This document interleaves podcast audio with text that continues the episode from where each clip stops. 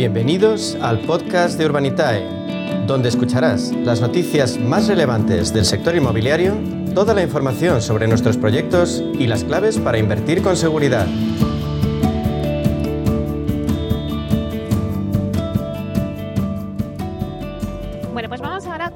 Noticias relacionadas con las nuevas tecnologías en el sector inmobiliario y con el PropTech, en este espacio de inversión inmobiliaria y PropTech con Urbanitae. Os vamos a dar las nuevas claves financieras que están cambiando el sector inmobiliario gracias a la transformación digital. ¿Y quién mejor para contarnos qué se cuece en este sector que Diego Bestar, consejero y fundador de Urbanitae? Vamos a saludarle. Buenos días, Diego. ¿Qué tal, Meli? Buenos días. Como siempre, un placer estar aquí contigo. Pues también el placer es nuestro porque la verdad es que hoy empezamos hablando de un acuerdo que habéis firmado y os tengo que dar la enhorabuena. Eh, habéis firmado recientemente con la Protep Squarit. La, es una compañía que ha revolucionado, ha revolucionado el alquiler de espacios flexibles de oficinas, tanto que ahora hablamos de oficinas y de los espacios. Bueno, pues cuéntanos un poquito cómo, cómo surge este acuerdo, eh, un poco el objetivo que tenéis con ellos, eh, bueno, las previsiones, en qué consiste. Pues sí, te, cuento, te cuento. La verdad es que P-Squared eh, es, curioso. Yo creo que es una, startup sobre la que hablar de ella en este espacio es, ideal, ¿no? Porque une un montón de las cosas que hemos estado hablando. De hecho, hablando. Eh, de hecho ellos levantaron una rondita hace, hace poco eh, y ya sabes que nosotros en este espacio siempre seguimos el dinero, ¿no? El, famoso follow the money y, te dice dónde están yendo los mercados. Eh, pues esta es una de las empresas que ha levantado una, ronda dentro del sector PropTech bastante potente. Y bueno, básicamente ellos se especializan, son dos, hermanos argentinos que, vienen del mundo startupero, no vienen del mundo inmobiliario. Ellos, de hecho, crearon una startup en su día, la vendieron, eh, les fue muy bien y, bueno, pues se vinieron a España, a Barcelona específicamente, y están haciendo una cosa que ellos vieron vieron un problema cuando ellos eran una startup que estaba creciendo mucho. Y es un problema, por ejemplo, que hemos tenido en Urbanitae, como sabes, este verano, que hemos estado buscando oficinas. Y la verdad es que es muy complicado el tema de buscar oficinas, incluso en un momento como este, en el que parece que las oficinas sobran, ¿no? que tampoco es del todo real. Pero bueno, ellos vieron que en el mundo de la startup, startups que levantan rondas, al final tienes un proceso de crecimiento muy, muy, muy rápido en un cortito, un plazo muy cortito de tiempo, ¿no? Y, los eh, fundadores o el equipo directivo de, de las startups no tienen ni tiempo ni ganas de ponerse a buscar oficinas. Y por otro lado, al tener que fichar eh, a mucha gente, el factor de atracción que tienen las oficinas, y no nos olvidemos del mundo startupero tipo Google, Facebook, es decir, esta gente que quiere venir a trabajar en una startup, la manera de captar a ese talento no es solo pues las condiciones y, la propia actividad de la startup, sino en cómo son las oficinas, ¿no? Y a todos nos viene a mente pues las oficinas de Google, con, que parece que tienen parques temáticos dentro de, las propias oficinas, Y sin llevarlo a tal, a tal escala, ¿no? Pero en este caso, pues P-Squared está enfocada en captar primero startups que acaban de levantar rondas de financiación y que esperan un crecimiento muy grande en los próximos meses eh, y buscar espacios únicos dentro de, ciudades, ellos principalmente actúan en Barcelona, espacios únicos, pues por ejemplo, como una antigua fábrica de corbatas o como la antigua casa donde vivía Neymar, que es el proyecto que hicimos con ellos nosotros hace poquito, eh, y convertirla en oficinas que tienen todo, todo lo que necesita la startup eh, a nivel tecnológico, ¿no? Desde salas de reuniones con hiperconectadas a, a, bueno, todos los sistemas nuevos de fichaje para los empleados, bueno, pues crear un espacio único y específico para ese tipo de cliente, que además un cliente muy específico, muy de nicho. Pero la realidad es que, eh, aunque sea un negocio muy de nicho, pues ellos están teniendo una demanda y, básicamente cuando tienen un activo no les dura literalmente ni, ni, una semana en el mercado porque ya tienen a su cliente. Y en este sentido, pues oye, de startup a startup, para crear eh, oficinas de startups, nos hemos unido eh, P-Square de Urbanitae y, y, bueno, pues la, la idea es que nosotros seamos su partner financiero que les acompañe en, eh, la compra de, todos los activos que vean que son únicos y, que pueden tener sentido en este espacio. Entonces, bueno, pues los, inversores de Urbanitae nos unimos a través de la plataforma para comprar el activo. P-Square también pone parte del capital, normalmente el 20%, y a partir de ahí, pues llevamos a cabo lo que es la reforma y se la entregamos con el lacito a la startup de turno que quiera, que quiera entrar a ella. Y bueno, la verdad es que tenemos unas previsiones para de cara a lo que queda de año y de, cara al año que viene de, ampliar territorios. Ellos van a, van a expandirse por España y, esperamos hacer muchas oportunidades con ellos. La verdad es que sí. Ya habéis hecho el primer proyecto, ¿no? Con, en Barcelona, que nos contabas. Hmm. ¿Cómo sí, hicimos una. Es un proyecto, es una pasada. Son eh, hmm. casi 600 metros cuadrados en dos pisos, muy cerquita de la Sagrada Familia. Eh, como comentaba, es la, la, antigua vivienda donde vivía Neymar. Eh, y la verdad es que es, un, es un inmueble único. En las fotos no se, no se aprecia bien, ¿no? Pero, pero es un inmueble único en el centro de Barcelona eh, que ya va de la mano con una, con una startup del sector PropTech, que no lo podemos desvelar todavía porque no se ha anunciado, pero ya está alquilado por esta startup y estamos empezando justo ahora las obras para, para, para ponerla en marcha, ¿no? En cuanto se terminen las obras, que esperamos que sean alrededor de diciembre, esta PropTech se muda y a partir de ahí pues ya empieza a generar alquileres eh, y estos alquileres se distribuyen a los inversores de Urbanitae eh, y la intención es, pues, a mediados del año que viene, pues, vender el activo entero con el inquilino dentro a algún fondo patrimonial que, quiera tenerlo para rentabilizar. Esta, este proyecto, para que te hagas una idea, levantamos 1.850.000 euros en muy poquito tiempo también eh, y daba una rentabilidad estimada alrededor del 17% en, en un añito más o menos. O sea que es muy rentable también para los inversores de Urbanita ¿eh? y este acuerdo pues es un win-win para todos. Bueno, un acuerdo que ya se ha materializado y ya tenéis vuestro primer proyecto, pero seguro que van a haber muchísimos más que nos irás poco a poco contando. Eh, si te parece, vamos a repasar algunas noticias del sector. Hace unos días, eh, bueno, JLL, la, la consultora, publicaba un informe sobre la financiación de las startups inmobiliarias. Y Benilla decía y aseguraba que superaron los 9.700 millones de dólares en los seis primeros meses de 2021. Eh, bueno, pues los datos sugieren que, pues que continúan existiendo amplias oportunidades dentro del sector de las startups inmobiliarias. Esto es lo que nos dicen estos datos, pero a mí me gustaría saber qué es lo que dices tú. Hombre, yo estoy dentro del sector PropTech, ¿qué te voy a decir? ¿no? Yo creo que sí, siguen habiendo muchas oportunidades. Y uno cuando sigue el dinero, volvamos al follow the money, eh, tú ves esa cifra, ¿no? Después en la última década, desde el 2000, 2010, pues eh, 9.700 millones de dólares invertidos eh, en esta primera, los primeros seis meses de este año. Eh, en la última década había habido un crecimiento de un 300% en número de empresas. Hablamos de que habrían alrededor a nivel mundial de unas 2.000 PropTechs, que se pueden definir como tal, y ahora hablamos de unas 8.000.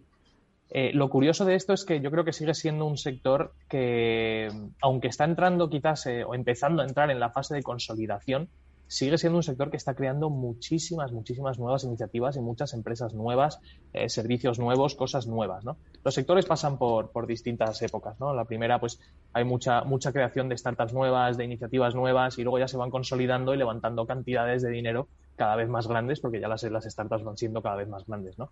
En este sentido, estamos justo en ese punto de inflexión, bajo mi punto de vista, en el que se está empezando a consolidar el mercado, pero todavía siguen saliendo muchas, muchas cosas. Y yo creo que el COVID ha sido una de las de las eh, de los componentes que ha hecho que, se alargue un poco más esa fase de creación eh, y, no entre ya de, cabeza como estaba a punto de entrar el sector PropTech en la fase de consolidación. Con lo cual, seguimos viendo y, viendo todos los días pues, eh, startups nuevas, iniciativas nuevas. A partir de ahí, pues, ¿dónde se concentra esta inversión y dónde se concentra esta innovación? Pues esto no, te va a sorprender, ¿no? En Estados Unidos. En el otro lado del charco es el principal eh, foco de, inversión y de nuevas iniciativas, seguido por China, que China, pues es que por, solo por tamaño siempre va a estar por delante de, lo que hacemos en Europa y luego pues los habituales en Europa, ¿no? Alemania, Reino Unido, en Francia también hay bastante. En España estamos en el segundo nivel de Europa, pero, pero oye, también estamos haciendo ahí, haciendo masa y, creando cosas y captando cada vez más inversión también. Así que, vamos, es un sector que está en pleno, en pleno auge, todavía en fase de creación, pero a punto de entrar en fase de consolidación. Claro que sí. Y en esta misma línea, eh, Forbes publicaba un artículo escrito por Jason Friedman, que es socio de, de Peak State Ventures y cofundador de 42 Sports, en el que explica cinco factores que siguen impulsando el Procter después de una década de crecimiento explosivo. No sé si nos puedes comentar algo respecto a esta publicación de Forbes. Sí, pues este analista habla, habla bastante del sector, ¿no? Y es conocido como un experto de ello, ¿no? Y, la verdad es que él, lo separó en cinco, cinco, factores. A mí estas listas, la verdad es que funcionan muy bien porque dice siete factores que han cambiado el tal o tres cosas que te van a hacer... Bueno, pues él lo ha separado en cinco, ¿no? Y la verdad es que yo creo que los cinco tienen mucho sentido. El primero que propone es que los problemas que, resuelven, los problemas, véase eh, las, los problemas o las, las ineficiencias que resuelve el PropTech son ineficiencias muy reales, ¿no? Eh, y básicamente en el sector inmobiliario, pues eh, cosas, él, en su artículo ponía un ejemplo de que hace años fue a una obra en la que estaban interviniendo y, vio al arquitecto luchando con los típicos planos, que son como un pliego, una rueda grande de papel que hay que estirar y que se le caían por la mesa y tal y cual. y que la socia con la que estaba viendo a este arquitecto eh, acabó desarrollando un, sistema de planos digitales que al final se ha convertido en una empresa valorada en más de 800 millones de dólares. Eh, es decir, son, son, problemas muy reales, muy cosas que, que, se pueden aplicar de forma muy rápida y muy concreta a, a un sector como es el inmobiliario que, en el tercer punto, además, eh, que ahora, ahora, hablamos de él, habla también que es un sector muy rentable. ¿no? Entonces, eh, los problemas reales, resuelve cosas muy concretas y muy reales. El punto número dos es que, que habla de que lo bonito del PropTech es que las startups se enfocan en un sector que ya de por sí es un sector rentable. Es decir, no están intentando salvar un sector que se está hundiendo, sino que están añadiendo valor a un sector al que le va bien, con lo cual están eh, pues aportando. Hmm. Claro, claro. Entonces eso hace que haya inversión, que haya capacidad de las empresas a las que le va bien de decir, oye, pues voy a probar esto nuevo porque no estoy ahogándome, no estoy enfocado en sobrevivir, estoy enfocado en mejorar lo que ya tengo. Entonces el sector está quizás más abierto a, implementar cosas así, ¿no? Luego habla de, en el punto número tres de, un sector muy competitivo, ¿no? En el que cada vez hay quizás menos márgenes, entonces hay que intentar destacar de alguna manera. Y, los players de este sector tan competitivo pues buscan diferenciarse gracias a, una diferenciación tecnológica. Luego habla que es un sector en el punto número cuatro en el que el boca a boca funciona muy bien, eh, que aparte de ser un sector que mueve mucho dinero, dentro de lo que cabe es un sector relativamente pequeño con los players grandes, que conociéndose entre ellos, hay mucho colegueo en el sector, según él lo define, y que el boca a boca funciona muy bien, con lo cual las iniciativas nuevas corren de un lado a otro relativamente rápido. Y luego dice también que en el punto número 5 que es un sector que está acostumbrado a trabajar muy codo con codo con, sus competidores y con los players de alrededor, ¿no? volviendo al punto del colegueo, con lo cual pues al final hay muchas sinergias y hace que, las nuevas iniciativas pues corran muy rápido y se, se expandan como la pólvora. Bueno, pues vamos, si te parece, con Urbanitae, ¿vale? Y con los proyectos que tenéis ahora mismo en marcha. Bueno, la verdad es que parece que la operación de Tenerife ha avanzado muchísimo. Ya el otro día eh, José María nos contaba que ya habíais financiado, mm, pues yo creo que más del 50%.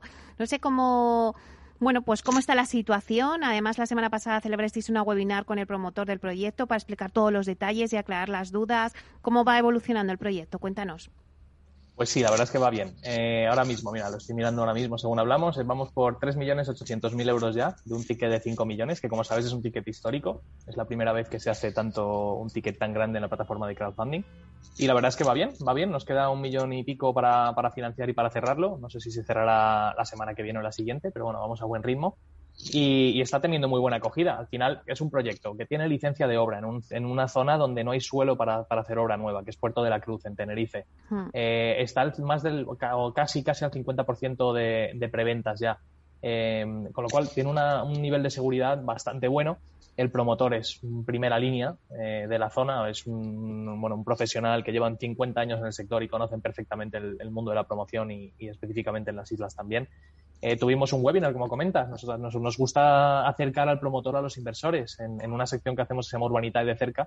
Y, la verdad es que los inversores pues escucharon de primera mano y pudieron hacerle preguntas y, resolver dudas que tuvieran. Y la verdad es que va, va, muy bien el proyecto, así que estamos muy contentos. Y luego tenemos otro proyecto también, que fíjate que es un ticket de 1.700.000 euros, que hace tres meses hubiera sido un ticket enorme, eh, pero ahora, como tenemos el de 5 millones al lado, pues nos parece pequeñajo, ¿no? Eh, las, perspectivas cambian rápido. Pero bueno, este es un ticket con una rentabilidad estimada del 21% para construir eh, unas viviendas en Vallecas, tiene licencia de obra también.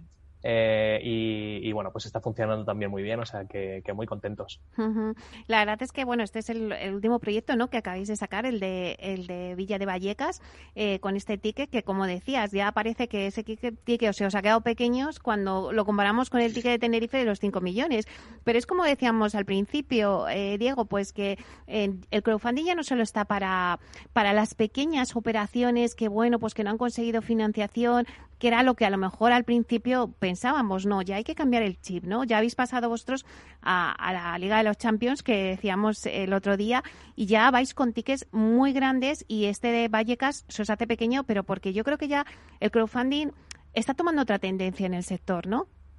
Sí, yo creo que sí. Fíjate, en este proyecto de, Vallecas, eh, el, promotor lo ha concebido desde el principio eh, de esta manera. O sea, no es un proyecto que no haya conseguido financiación y luego haya dicho, venga, voy a buscar una alternativa. No, no, es que está concebido de esta manera. Y fíjate que eh, en este proyecto ni siquiera vamos a acudir al banco para pedirle una financiación bancaria para construir. Porque normalmente lo que hemos hecho tradicionalmente, como en el proyecto de Tenerife, es comprar el suelo con el promotor y luego acudir al banco para que nos financie la obra.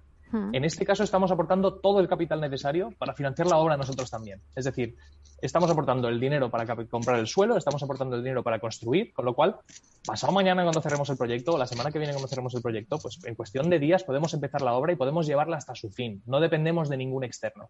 Y esto por el promotor es algo único. Es decir, es probablemente la primera vez que, se da un caso que, se puede hacer algo así, ¿no? Ya no dependes de, la banca para poder llevar a cabo una promoción. Esta es pequeñita, pero, pero bueno, se irá, se irá dando el caso de que, de que se conciban proyectos desde su inicio, desde que el promotor ve un suelo y dice esto puede ser interesante, que se conciban con el componente de y de hecho voy a hacerlo a través de una plataforma de crowdfunding eh, y voy a hacerlo a través de Urbanitae, que es mi socio principal para financiar las cosas. ¿no? Y ese es un poco, un poco donde, por dónde va esto. ¿no? Yo creo que de aquí a, finales del año que viene y el siguiente se acabará consolidando como una, como una variable más dentro de, la planificación de proyectos de obra nueva eh, que, hasta ahora no existía.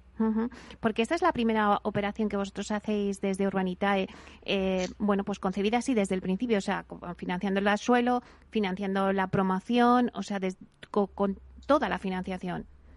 Sí, sí, sí, es la primera que hacemos así. Bueno, hemos hecho alguna otra cosa, pero más pequeñita, ¿no? De, cambio de uso de locales. Sabes que hemos hecho también por un promotor que es muy, muy querido en nuestra base inversora, porque la verdad es que funciona muy, muy bien, eh, pues para comprar locales eh, o antiguos garajes abandonados y hacer trasteros. En esos casos levantábamos todo el capital también, porque por rapidez no tenía sentido acudir al banco, ¿no? pero, pero es verdad que promoción residencial como tal, de entrar a un suelo con licencia y construir y tal, es la primera vez que levantamos lo que aquí denominamos full equity, es decir, todo el dinero necesario para no tener que preocuparnos de si entra el banco, si no, si se retrasa, si no. Vamos a construir y en el peor de los casos tenemos siete viviendas terminadas en Vallecas y, ahí están, ¿no? Eh, y es, un, es, una forma de atacar el mercado muy, muy sostenible y muy segura. Al final estoy poniendo todo el dinero y, no dependo de un tercero. ¿Y cómo va ahora mismo? Porque lanzasteis el ticket de, Villa de Vallecas, de este proyecto que nos estás contando, eh, creo que la semana pasada. O sea, que ¿cómo va en estos primeros días? Lo lanzamos el viernes y hemos levantado ya 400, casi 450.000 euros. Es verdad que, claro, están conviviendo dos proyectos muy grandes uno al lado de otro y esto lo que hace es que la gente, haciéndolo bien, porque lo más importante siempre es diversificar, pues si tiene 3.000 euros para invertir, pone 1.500 en uno y 1.500 en otro, ¿no? Que es la verdad lo más recomendable.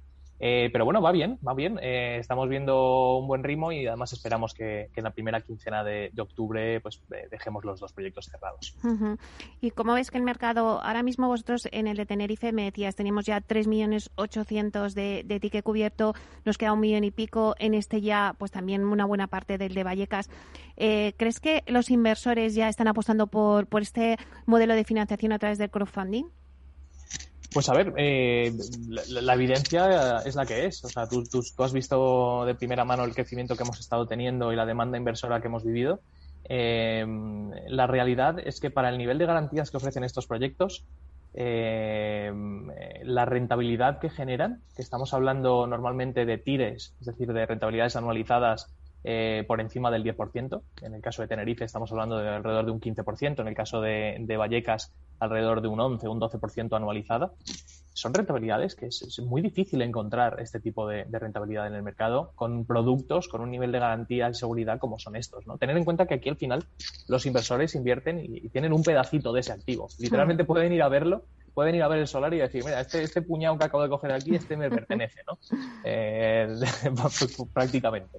Entonces, eh, bueno, pues esto genera la tranquilidad que siempre ha generado el, oye, yo tengo un activo real que puedo ver, que puedo tocar, pero también tiene unas rentabilidades que, son difíciles de obtener en, otro sitio, ¿no? O sea que eh, hay mucho apetito inversor, tiene todo el sentido del mundo, la verdad es que es la primera vez que, se, que se acerca la inversión profesional inmobiliaria al pequeño y mediano inversor y ahorrador y estamos encantados de hacerlo. Muchísimas gracias. Pues nosotros estamos encantados de que lo vayamos contando aquí en Inversión Inmobiliaria en Capital Radio. Muchísimas gracias, Diego Bestar, consejero delegado de Urbanitae, por traernos las noticias de Protec y de Urbanitae. Muchas gracias. Gracias, Meli, un placer. Hasta pronto.